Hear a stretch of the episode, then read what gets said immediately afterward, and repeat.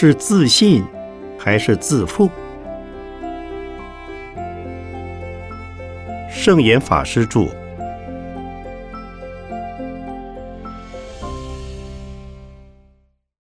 人几乎都有自负、自满的心，佛教称之为慢心，也就是自认为自己很了不起的意思。这样的人在和别人相处的时候，不是把别人看得过低，就是把自己看得过高，因此很容易伤害到他人，而成为彼此的负担。人之所以会自负，是因为他自视在某方面比别人还好，譬如才能、知识或人品。因此，在对待别人时，自然而然就表现出傲慢心来。如果他有很受其他人的肯定，并且不断有机会往上升迁，那么他就会越来越傲慢。但是，人毕竟不可能永远往上爬。即使一直往上爬，也总有个顶点。等爬到顶点时，一定会往下坡走。因此，自负对一个人并不好。然而，有慢心的人，常常并不自觉。虽然有很多烦恼。可是不知道这些都是慢心所引起的。譬如，他们常觉得自己是自信，而不是自负。其实两者是不同的。自信是说有自知之明，也就是明白自己有多少才能，能够做些什么事，达成什么样的任务。而自负。是自认为有这样的能力，但是却不一定能够做到。我在东京时曾经遇到一位从台湾来的朋友，他是政治大学毕业的。他的同学有人做官当到次长，甚至是部长的，因此很感慨地对我说：“法师，你晓得吗？我很倒霉啊，时不我与。”时运不济，好运仿佛总临不到我头上，所以我在东京只能放弃努力，干脆隐姓埋名了。他因为眼看着同学同辈的事业都很得意，而产生一种失落感。其实，这就是因自负所引起的失意。如果是自知，而自信的人就不会这样想，他们会说：“我有做这种事的能力，如果有机会的话，我一定能做得很好。假使没有机会的话，也没有关系，因为这不是我能力的问题，而是因缘不成熟的关系。或者说，有什么事我就做什么事，不一定要做部长。”我做别的事一样可以做得很好，所以自负和自信之间还是有差别的。因此，察觉慢心的关键就在于是否存有比较的心。一般来说，慢心是自以为比别人高一等的人才会有，就像有的人。会将事情的成功归功于自己，而将失败归咎于别人，认为做不好都是因为别人拆自己的台。其实觉得自己比别人不好，心里所产生的不平衡和失落感，也是慢心。要知道，事情的成功是需要很多因缘来促成的。不一定全都是自己的功劳，因此，对任何事情，我们应该保持“是不是由我来做都好”的态度。如果不能做这件事，也可以改做其他事。能够如此，就能保持心里的平静和平安，也就不会起慢心了。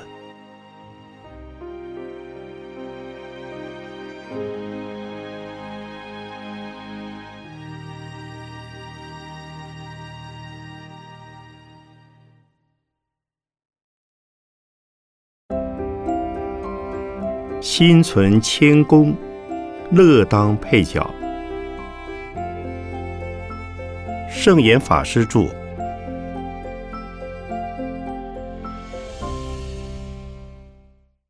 有慢心的人，内心常常感到不平，充满痛苦和烦恼。而谦虚与恭敬这两种态度，是我们去除慢心的最佳良方。所谓谦虚，指的是在和人相处时，不要老是想到自己的功劳。例如，在电视节目《大法鼓》里，虽然我是主讲者，但是如果没有主持人的介绍引导，制作群的精心策划，再加上编剧选题切中观众的需求，这个节目品质不会这么好，也不会有这么多人看。还有很支持我们的观众，我也很感谢他们。其实我只是这个节目的一个小小因素而已，是众缘和合，才能把大法鼓制作出来，并且有不错的成绩。当我们能够从因缘观的角度思考时，就会懂得谦虚，也就可以去除慢性。但并不会因此而否定了自己的努力，因为你的奉献仍是成功的因素，只不过是成功条件的一环，所以不代表全部都是你的功劳。但是有些人会把功劳全归给自己，把所有人都否定掉，认为其他人都是沾他的光。那就有可能会说出：“你如果不是主持了我的节目，谁会知道有你这个人呢？你还不是因为我才出名的？”如果说出这样的话，那就是傲慢心的。所以，去除傲慢心很重要的就是谦虚。虽然要肯定自己的努力和贡献。但要把自己当成配角，是众多因缘里的一个因素，这样就不会那么自我中心，而能常常想到还有其他的人，感谢其他的人，感谢其他的因缘。这样一来，慢心就没有了。除了谦虚、尊敬、恭敬，也是化解慢心的重要心态，也就是要。敬业要群，敬业是对所做的工作存着尊敬的心；要群，则是对参与的每个人都升起一种恭敬、感谢的心。这样，他人自然而然会主动配合你、协助你，这才能够众志成城。我常讲。我圣言这个人今天好像有点小名气，其实这名气不是我个人的，是信众、弟子，还有我们的社会共同把我烘托出来的。所以我见了任何人都很恭敬、很感谢，不会起慢心。但是，一般人在平常时不容易向别人低头。总觉得那是很丢脸的事，特别是对于平辈或属下。即使知道自己不行，要向人请教的时候，也往往不愿低头，除非会伤害到自己的利益或不得已时，才肯低头。在佛门中，礼佛是培养恭敬心的好方法。曾有位居士告诉我，他原本是一个慢心比较重的人，但是在一次参加法鼓山所举办的禅三之中，经由礼佛，让他真正学习体会到该怎么谦虚恭敬。因为在礼佛的过程中，学习到要把众生都当成佛一样看待，以谦卑的心来对待每个众生。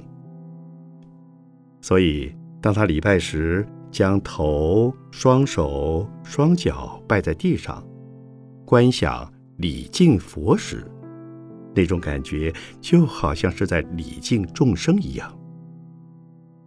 他觉得这带给他很大的启示，对于去除慢心来讲，帮助很大。如果每个人、每个家庭或团体，乃至于整个社会、国家，都能经常保持谦虚和恭敬对方的态度，傲慢心自然就会消失了，也就不易引起争端。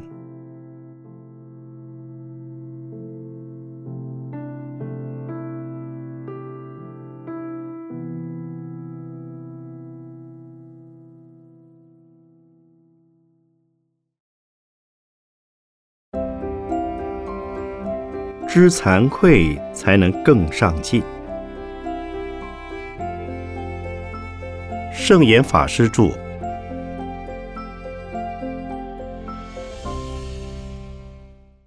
惭愧是佛教的专有名词，在佛教传入中国之前，并没有“惭愧”二字连称的词汇，而这两个字。都是一种修行的方法与观念。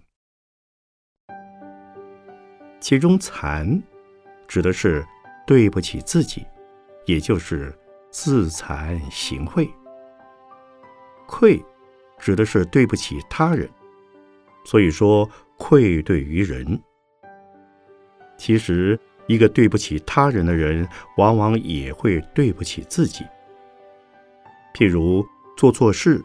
伤害到别人时，至少对自己的品德就已经造成损害，所以也是对不起自己。而当我们对不起自己的时候，往往也就减少了对人能够更好一些的机会。所以对不起自己，通常也就对不起他人。譬如父母都希望儿女能为家族争光。儿女如果没有做到，那就是对不起自己，也对不起父母，让他们失望了。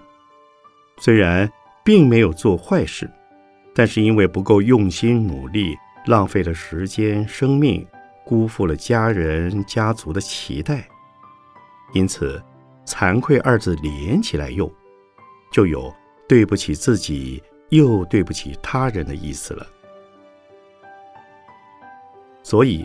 我们对于老师、朋友，乃至于全体众生，都应该经常怀着惭愧心。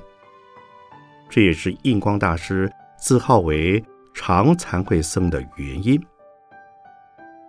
一位人人都认为缺点很少、足以为模范的高僧，仍然觉得自己经常犯错而感到惭愧。这不仅是谦虚的一种品德。而且是比谦虚更进一步的修行。谦虚是自知有所不能，有所欠缺，所以对人很谦虚。可是惭愧是非常积极的，自己知道错了应该改过，自己知道不行应该努力，自己知道做的已经不错，但是还不够好，应该。更努力改进，这就是常常有惭愧心、菩提心的人。我们学佛，就是要学习有智慧、有慈悲、自利利人的菩提心、菩萨心，并且要一直到成佛才算圆满。在尚未成佛以前，都应该随时提起。惭愧这两字，如果能够把“惭愧”两个字放在心头，则会有三大好处。第一，是不敢懈怠，会非常精进努力；第二，则是非常谦虚，不但见到任何人都会尊敬，并且会无条件的帮助人；第三，是能够忍辱负重，因为懂得惭愧。所以难行能行，难忍能忍，难舍能舍，这就是菩萨精神。因此，我们不要误会，认为有惭愧心就表示是有缺点，承认有缺点就表示做人很差劲。事实上是恰好相反的，因为知惭愧，所以才能缺点很少，常常改进。因为知惭愧，所以保持努力，精进不懈。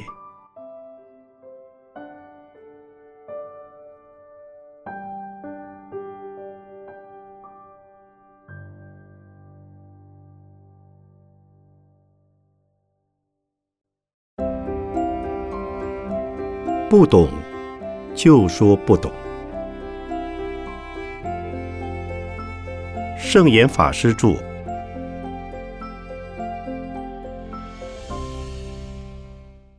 对于一般人来说，慢就是骄傲。但是佛经将它分析的比较细，例如过慢，过是超过的意思，自以为比他人强，觉得很骄傲而瞧不起不如他的人，这就叫做过慢。还有卑劣慢，这是说。明知自己不行，还觉得很骄傲，就像鲁迅的小说《阿 Q 正传》里的阿 Q，他被人欺负挨打，就说这是儿子打老子，认为自己是老子，而打他的人是儿子。此外，我们也常听人讲，有什么了不起？他不过是多读一点书而已，他睡觉我也睡觉。他走路，我也走路；他吃饭，我也一样吃饭，而且不见得比我吃的多。像这样自己不行还看不起人家，就叫做卑劣慢。这种慢心也非常普遍。另外还有一种慢，是自己并没有比人高明，只是为了保护自己，总是虚撑架子。这叫做虚骄，因为虚，自己觉得不行，因此要先发制人，对任何人都表现出一副高傲骄慢的模样，好像自己多了不起，就怕别人看不起。像这种人，不知道天高地厚，到任何地方都表现出这种态度，一旦被人拆穿，马上又变成。卑劣慢。如果他发现自己的确比人家高明一点的话，马上又傲慢起来。傲慢的人，一定是对上会顶，对下会压，对同事计较和排斥。所以，有慢心的人很不容易成为受欢迎的人。就算他表现的让你可以接受他。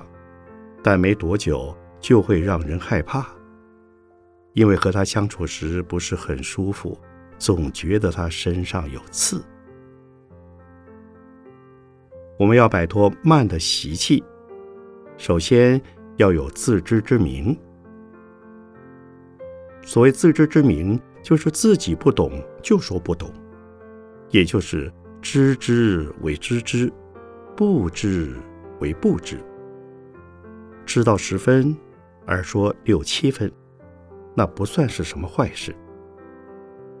但是如果只知道六七分，却说知道十分，那就是慢了。所以，当我们说大话的时候，要晓得已经脱离了真实的自己。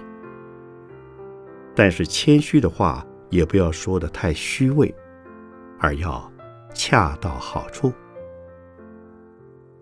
因此，明白自己是半斤，就当自己是半斤；是一两就是一两，不需要装模作样造假，也不需要跟人比较。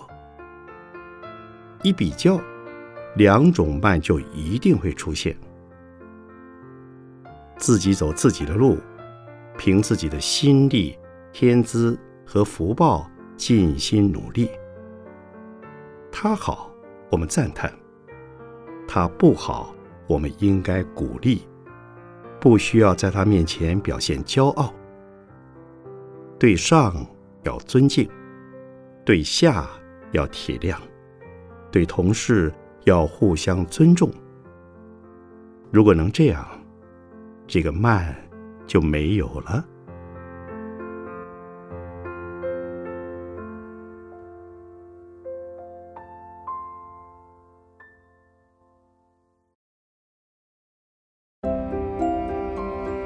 发现不足，包容别人。圣严法师著。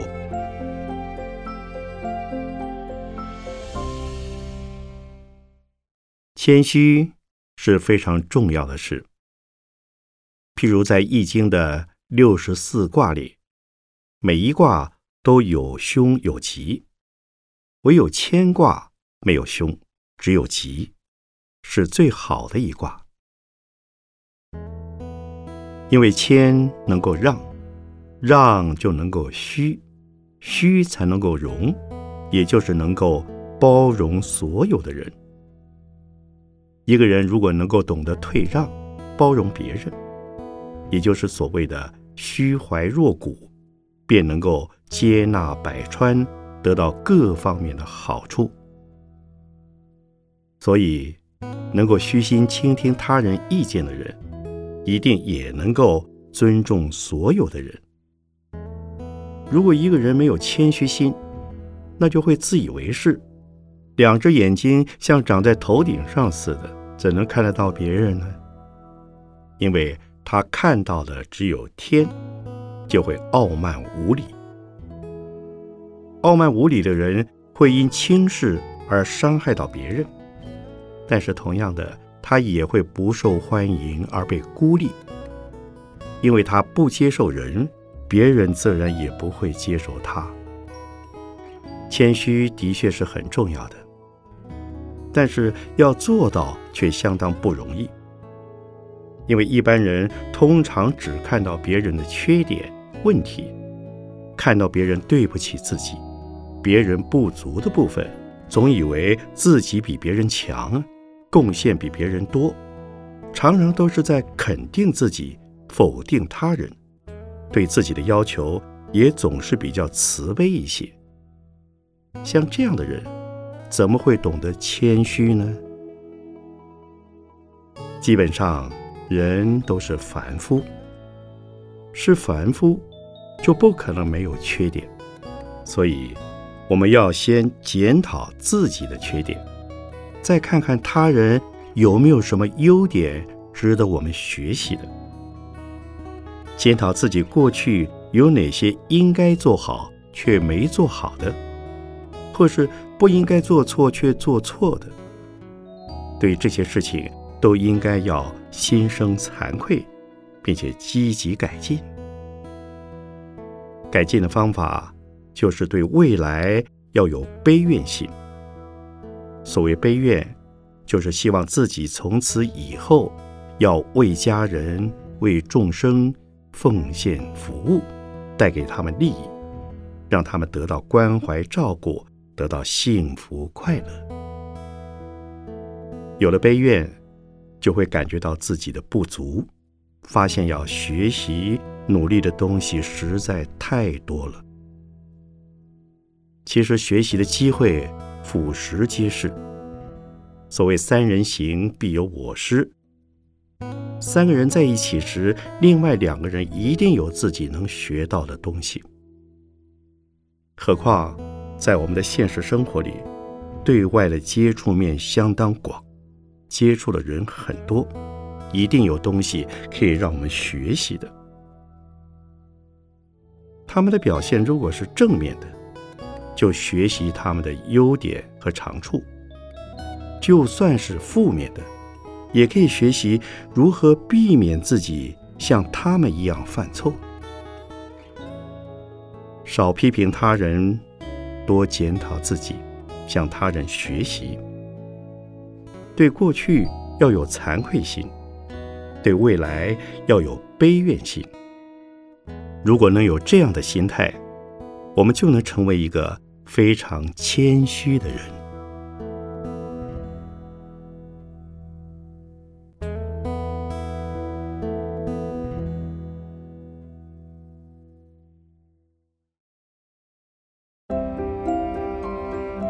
谦虚，才有成长空间。圣严法师著。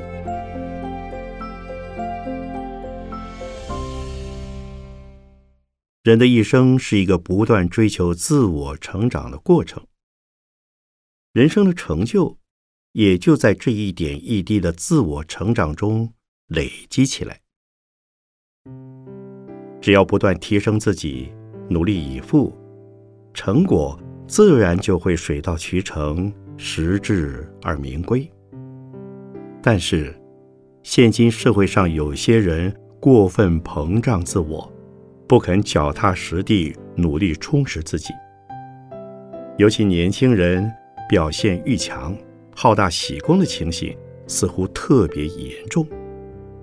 实际上，自我成长应该是一步一脚印，有多少奉献就有多少成果。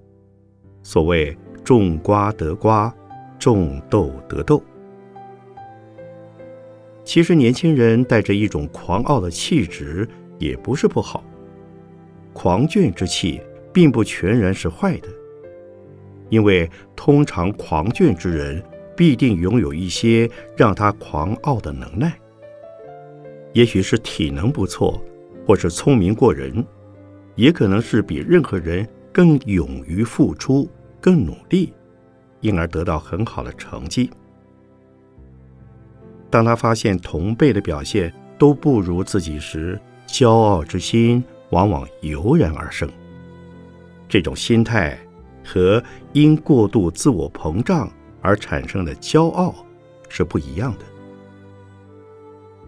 一个人年纪越大，越感觉到自己的能力有限，而且阅历增加之后，也会发现人上有人，天外有天。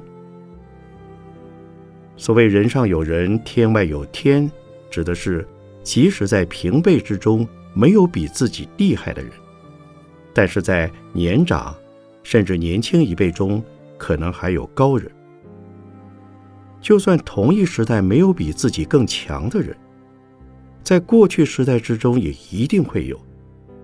这就是人情世故。所以，当一个人阅历加深了以后，自然会慢慢的收敛狂傲之气。如果还不知收敛，这个人的成长空间也就到此为止，不会再有什么成就了。因为一个爱出风头、抢功诿过、踩在别人头上往上爬的人，到哪里都不得人缘。这种损人利己的人，也许能有一时小小的成就。却不可能成就大事。能成大功的人，一定是虚怀若谷、努力精进、为他人奉献服务的人，而且不会把功劳据为己有。这种虚心的人，必定受到别人尊敬，和那些膨胀自我、目中无人的人完全不一样。人们对于自吹自擂的人，即使当面不说，背后也会批评。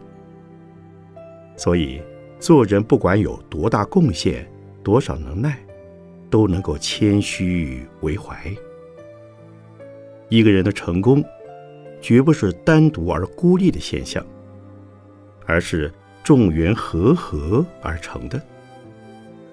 以佛法来讲，一个人的成功是众生共同的福德所感召促成的，个人并没有什么奉献，只是一个工具而已，没有什么了不起。如果大家都没有福报来接受这样的成果，个人再努力也是没有用的。这就是我们所谓的共业，是大家共同努力而完成的。所以，不管是年轻人也好，年长者也罢，成功之后绝对不要得意忘形、膨胀自己。如果任何事情都能这样想，骄傲的人大概就会少了；而人人都不骄傲，都能谦虚为怀，那么世界也就会更和平了。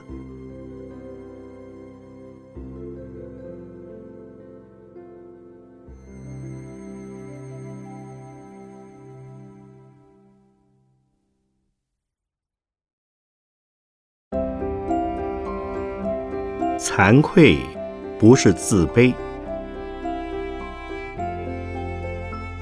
圣严法师著。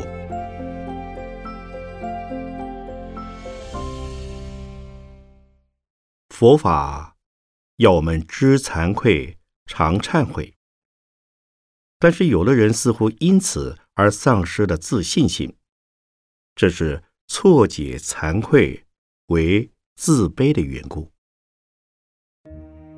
其实，惭愧和自卑是完全不一样的。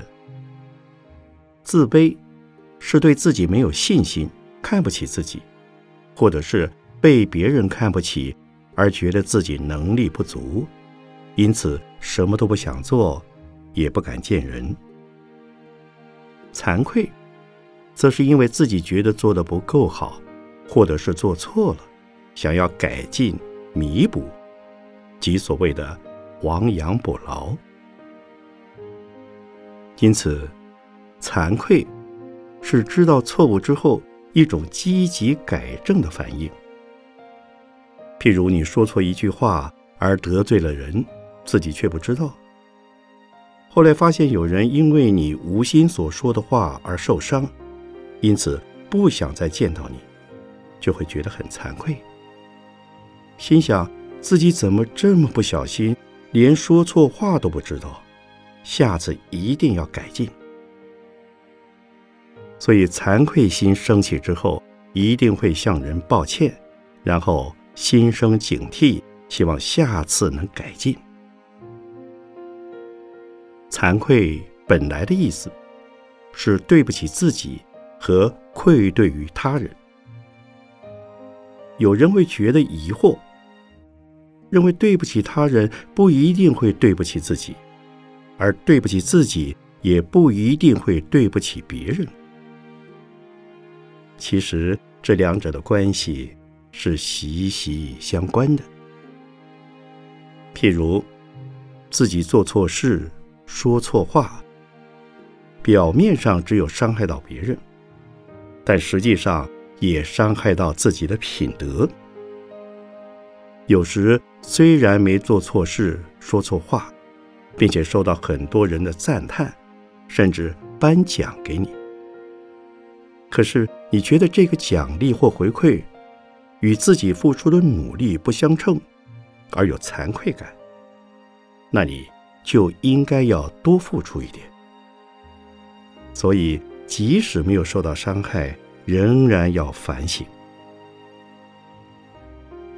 像我经常在主持禅期，或是上过一系列的课之后，都会对学员们说：这一次虽然为诸位上课，但是我的准备好像不够周到。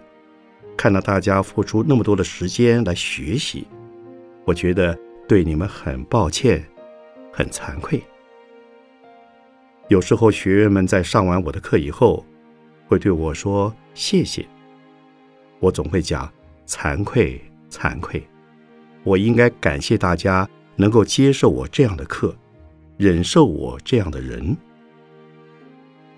当我觉得惭愧时，下一次的课可能就会上得更好一些，也会让我的学生弟子们感觉到或许我讲的不一定是最好的，应该还有更好的东西值得探究，于是自己就会主动再去研究，发现更好、更新、更有用的观念和方法。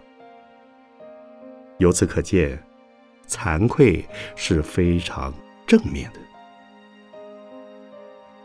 可是自卑就不一样了，自卑是受人批评，或是做完一件事情之后觉得没有自信心，觉得对不起人也对不起自己，而产生干脆算了的心态，心想这样的事情再也不做了，反正做来做去都做不好，不但不能让人满意，连自己也不满意。既然无能。最好还是别献丑了。因此，自卑感不但不能使自己成长，更不能为他人做更多的服务和奉献，反而造成退缩，和惭愧是完全不同的。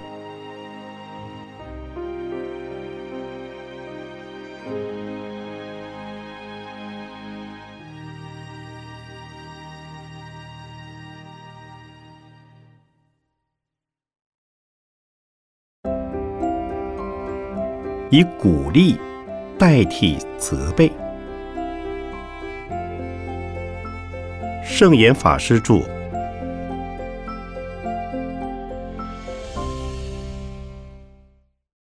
佛经里有一个关于牵牛车的故事，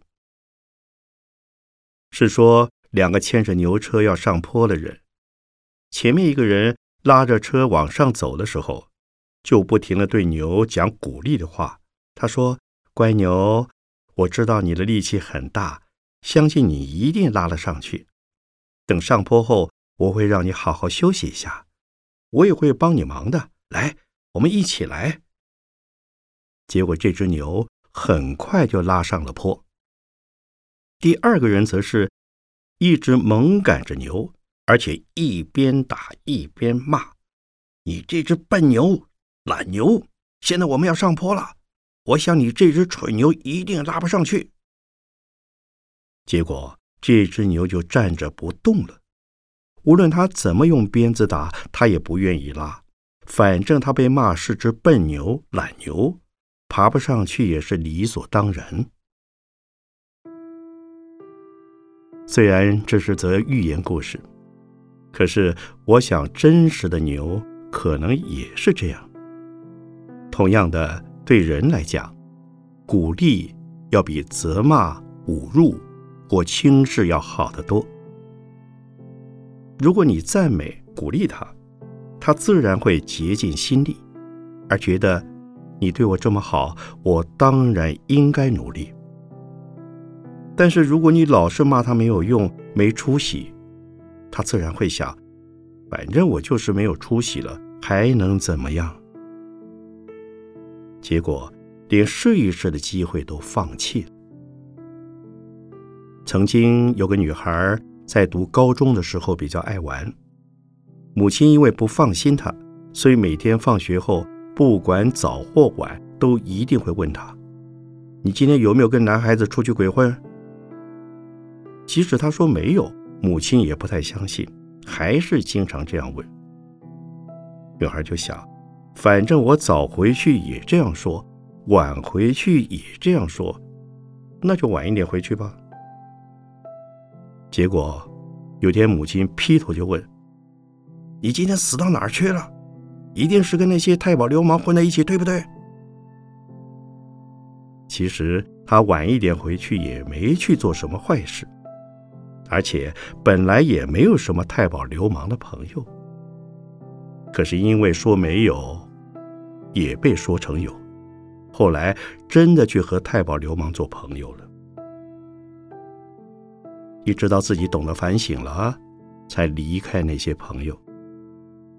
所以，对于孩子的教养，不能老是说他不好，否则很容易养成他自卑的人格，凡事都往坏处想，就会更加自暴自弃。我们应该多鼓励、赞美孩子，但不能够无限制的赞美他，不然会造成孩子的误会而变得骄纵、目空一切，甚至于变成孩子的另一股压力。这些对于孩子的身心发展都会有不好的影响。你可以告诉孩子说：“你今天做的非常好，妈妈觉得非常欢喜。但是还有人做的比你好哦，我相信你啊，还会更上一层楼。不过也不要太勉强，努力了就好。凡事都要恰到好处，这对于父母教养孩子来讲尤其重要。所以为了孩子，为人父母的。”也应该要多做一点修养自己的功夫。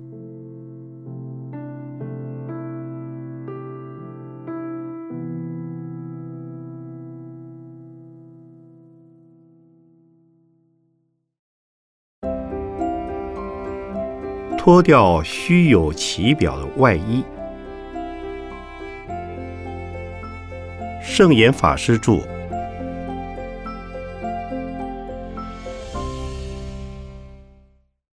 虚荣心是我们的烦恼之一，它和自卑心有一点关系。譬如自己的学问、技能等方面不是很好，却希望自己能有一些让别人羡慕的地方，或希望给人一种很有地位的感觉，这种希望就是虚荣心。像别人在正式场合穿好的服装。是为了开会、接待贵宾的需要，这是恰如其分。但是，他明明不必花大钱买名牌衣服，只是因为觉得那些名人穿得很气派，自己也想穿，这就是虚荣。记得我年轻的时候，大陆曾有一股装金牙的风潮，很多人的牙齿根本没问题。但是为了显示自己很有钱或是很时髦，也跑去装个金牙。像这种虚荣心，并不能表示个人的经济收入，或是增长多少智慧，只是在表象上有一个东西让人家看到而已。这就是所谓的虚有其表，也就是虚荣。有时候虚荣。会带给自己很多痛苦。明明自己用不到，或者根本花费不起，为了面子不得不费尽心思。譬如和几个朋友一起上馆子，虽然自己身上没什么钱，为了虚荣，还是勉强点了很多菜请朋友们吃，这是打肿脸充胖子。另外。有些人则是看到别人做好事而被称赞，为了得到赞扬肯定，才勉强去做一些好事，这也是一种虚荣。而且这种行为于人于己都是不好的，很可能因为自己没有钱或能力帮助他人，不自量力的结果，不但让自己就像一脚踩进老鼠夹的人。深陷其中而无法脱身，也会使得需要帮助的人希望落空，受到打击。所以，虚荣不一定是针对物质，有时心理上好名或者喜欢得到别人的肯定，也算是一种虚荣。譬如，沽名钓誉的人，他想捐一笔钱。却要你登广告，替他大肆宣传。这虽然是虚荣，不过比起一般不实在的虚荣要好一些，因为他是真的捐钱，真有这样的能力，并不完全是虚假的。这让我想起我在大陆看过的一部电影，电影里有一个人穿了一套西装，但里面根本没有衣服。他所谓的衬衫，只是一个领子，再加一条领带。虚荣的人就像是穿了这套西装的空心大老官，虽然外貌堂堂，可是内在什么都没有。相信没有一个人会愿意当一个虚有其表的人吧。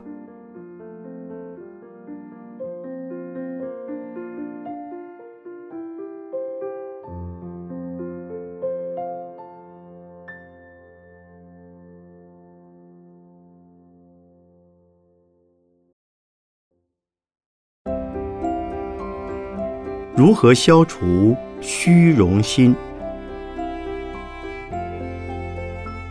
圣严法师著。